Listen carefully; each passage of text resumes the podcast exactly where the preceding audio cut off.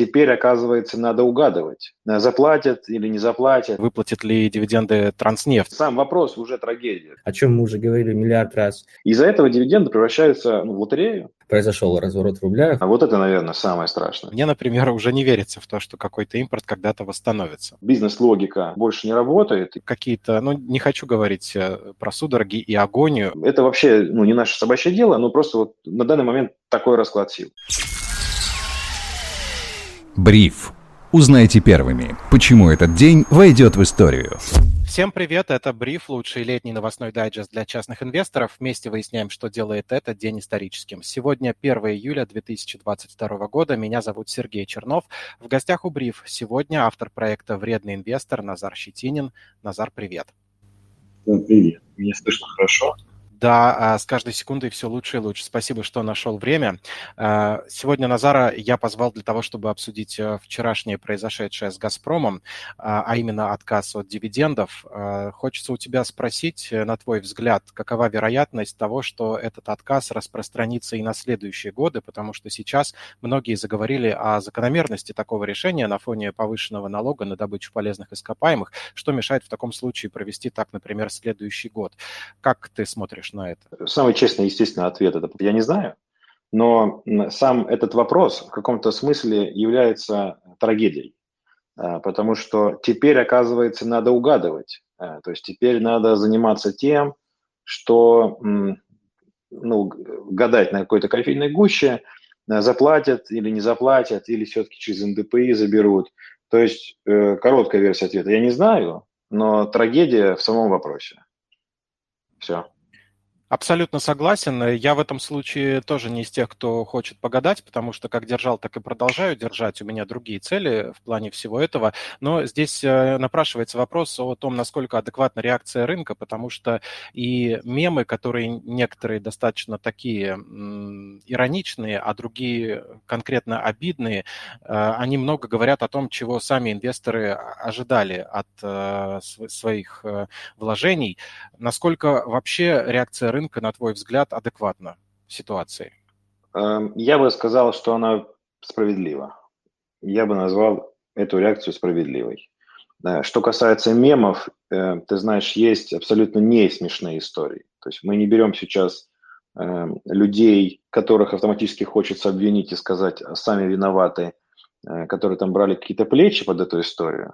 А вот мы берем, знаешь, вполне себе адекватных людей, э, там, ну вот из там, круга моего общения, том числе публичных личностей, которые что-то делают, э, очень умные люди, и они расценили это как, я считаю, справедливо, они расценили это как, э, ну, предательство какое-то здесь очень детское слово, э, но я бы сказал, как типа слом работы бизнеса. Ну вот опять возвращаясь к твоему первому вопросу, то есть теперь, оказывается, нужно не анализировать, а угадывать. Да? То есть вот когда ты понимаешь, что, оказывается, ну, бизнес-логика больше не работает, и есть что-то важнее, чем бизнес-логика, то как бы весь твой анализ, все твои усилия, они как бы несколько сходят на нет. И, наверное, э, вот, э, вот эта вся обида плюс страх от того, что больше не работает, классический ну, просто анализ, да, назовем так, на который люди тратили энергии много, да, это, наверное, все вылилось в эту распродажу, и поэтому я считаю ее справедливой, ну, а если мы там, ладно, отбросим эмоции какие-то, ну, смотри, э, я вот сам попал в эту ловушку, не стесняюсь признаться, что ну, был дураком, то есть я рассмотрел эту компанию как просто компания, которая дает мне 52 рубля, да. Вот, если 52 рубля убрать, то мы там получаем компанию, которая на данный момент, э, ну, покупатели, клиенты, клиенты которой не хотят быть ее клиентами, но не могут ими не быть. Да, если вот совсем большим мазком э, рассказать, что происходит с «Газпромом», то это именно эта ситуация. То есть клиент, который не хочет быть твоим клиентом, но не может отказаться от тебя. Да? Ну, ты, ну, в любой другой ситуации, да и в этой тоже, поверь, э, ну, клиент ищет способ обойти, ищет ну, способ перестать быть клиентом, потому что он не хочет. Насколько это рационально, там, а, адекватно, э, это вообще ну, не наше собачье дело, но просто вот на данный момент такой расклад сил. Да? То есть на данный момент вот так клиент видит да, мир. И э, без 52 рублей остается просто компания, которая, клиент, который ну, уходит, да, то есть это тут инговое окончание, перманентное происходит, хочет уйти, да, есть там рост цен, который сегодня рост, завтра не рост, вот, но, в принципе, объемы уходят, плюс, э, чтобы сместить рынок, заместить рынок, рынок это опять суперстройка, э, которая э, делается для того, чтобы вернуть объемы, ну, не, выр, не выручки, а в, в объемах, да, миллиардах, здесь 140 миллиардов кубов годовых, то есть они, чтобы просто вернуть этот объем, будет тратиться сейчас огромные деньги, то есть это будет капекс не на новый рост, не для того, чтобы там 300 миллиардов кубов в год продавал э, за рубеж «Газпром», а чтобы просто вот эти 140 продолжить. Да? И вот без, без этих 52 рублей это ну, такое себе, да, но с 52 рублями ты понимаешь, что типа, окей, ну да, все эти минусы, но сейчас пока на волне э, высоких цен, я вместе с ними прокачусь, ведь э, ну, я же акционер, да, все акционеры заинтересованы в получении прибыли, она тут очевидно есть, очень большая, вот. Э, и самое главное, что мажоритарий, государству нужны деньги. Вот. А тут раз говорит, да, действительно, они нужны, но, как выяснилось, можно забрать их совсем иначе. Вот э, такой большой ответ, извини. Но, тем не менее, спасибо, что подробно расписал. Э, и в тему о клиентах, конечно, вспоминаются все разговоры о том, что госкорпорации показали действительно, что интересы частных инвесторов – это меньший приоритет, чем интересы самого бизнеса, что, наверное, и хорошо, если мы осознаем, что мы этим бизнесом кормимся и когда-то еще сможем кормиться. Однако этот удар может быть быть эм, в некотором роде не, достаточно сильным для того, чтобы пошатнуть веру инвесторов во все госкорпорации. Э, как ты думаешь, э, изменится ли отношение людей э, к инвестициям в крупных гигантов с большим государственным участием? Абсолютно точно изменится. Ну, я думаю, что ты не до конца, не все краски ты э, покрасил, не во все краски эту историю, потому что проблема не в том, что там не заплатили или есть свои интересы, еще чего-то, да.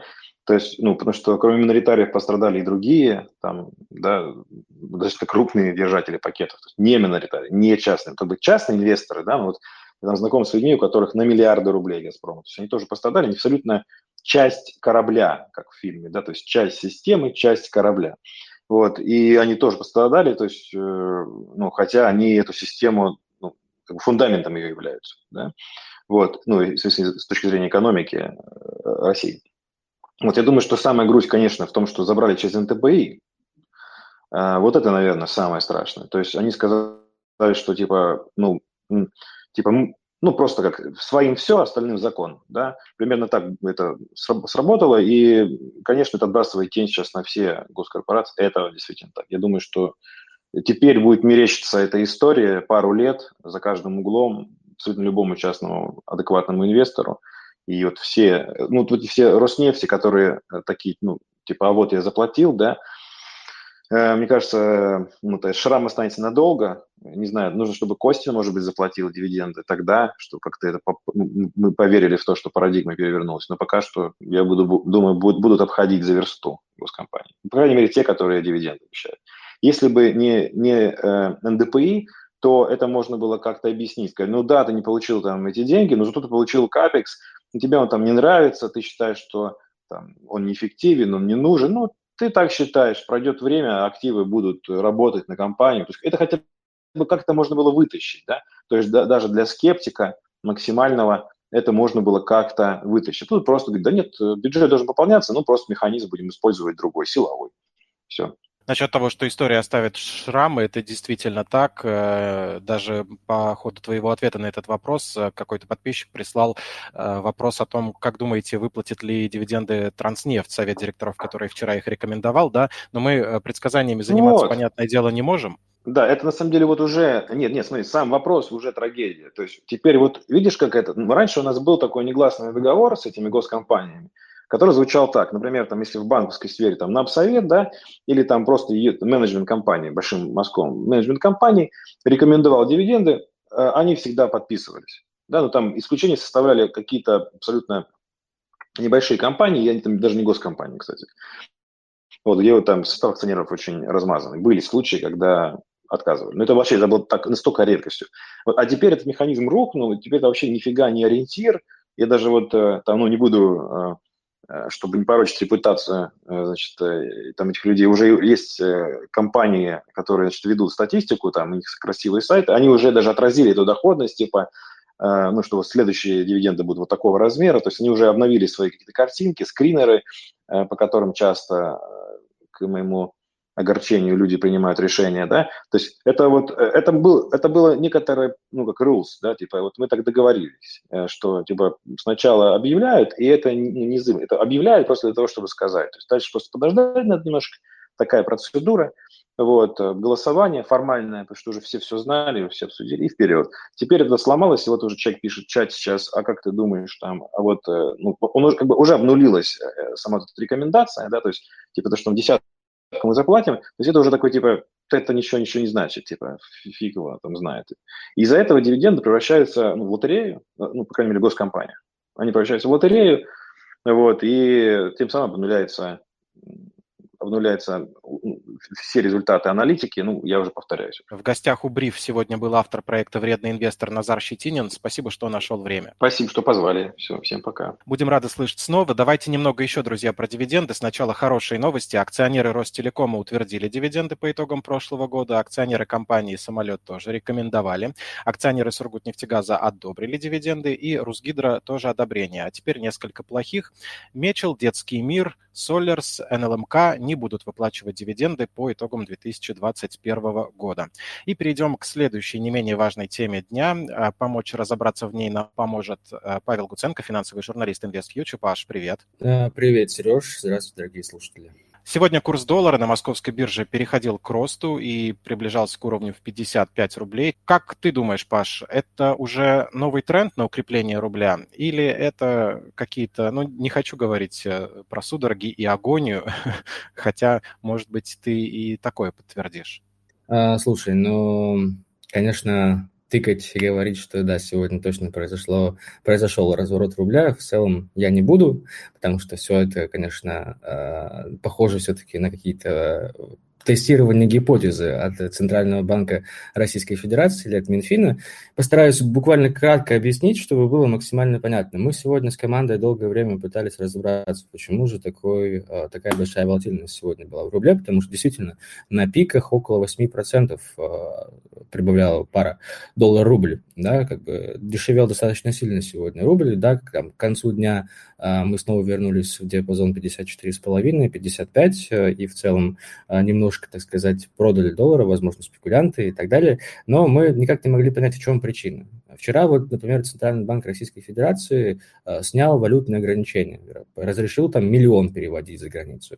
Ну и как бы миллион, 150 тысяч. В целом-то у нас в стране не так много людей, которые имеют такие деньги, чтобы переводить там, до 1 миллиона а каким-то компаниям, импортерам большим, им в целом рынок так и не открылся. И даже для них там 1 миллион был бы, э, был бы несущественной суммой. Мы шутили, что это все Абрамович решил купить себе ужин где-нибудь в Италии, и поэтому решил закупиться валютой. Вот. Но на самом деле это, конечно, все неправда, и, скорее всего, э, курс рубля сегодня, как мы э, поняли, укреплялся, потому что Минфин решил все-таки попытаться как-то спасти курс рубля через кросс-курсы. Как раз-таки тогда Минфин сообщил, что у него есть возможность, есть предложение возобновить бюджетное правило и покупать валюты дружественных стран на московской бирже для поддержания валютной пары доллар-рубль. А как это в целом работает? Ну, покупают, получается, юань. Юань дорожал сегодня на 10% а, в моменте, и причем очень большие объемы были покупок, которые в целом для такой валютной пары ну, необычные. Обычно таких как бы там компании, физики таких объемов не дают. Значит, скорее всего, какой-то большой игрок зашел. А какой большой игрок может зайти в юань? Скорее всего, это был Минфин, либо какое-то другое а, государственное учреждение. Вот. И получается, что когда юань укрепляется, укрепляется в то же время и кросс-курс а, а, доллара через рубль. В общем, там сложная система, не буду там вдаваться в подробности, потому что здесь действительно сложно будет понять на словах, как это все правильно работает. Скажу, что сегодня, скорее всего, действительно вот эта вот гипотеза через укрепление э, доллара э, через кросс-курсы юаня, возможно, сработала. И сегодня решили протестировать. Но опять-таки, в долгосрочной перспективе получится ли вернуть а, без возвращения импорта, да, без восстановления импорта нормального, вернуть курс к 70, к 75, ну, на самом деле большой вопрос. Потому что, опять-таки, в чем проблема данных кросс-курсов и данных валютных пар на московской бирже? Проблема в том, что у них нет ликвидности, нет волатильности.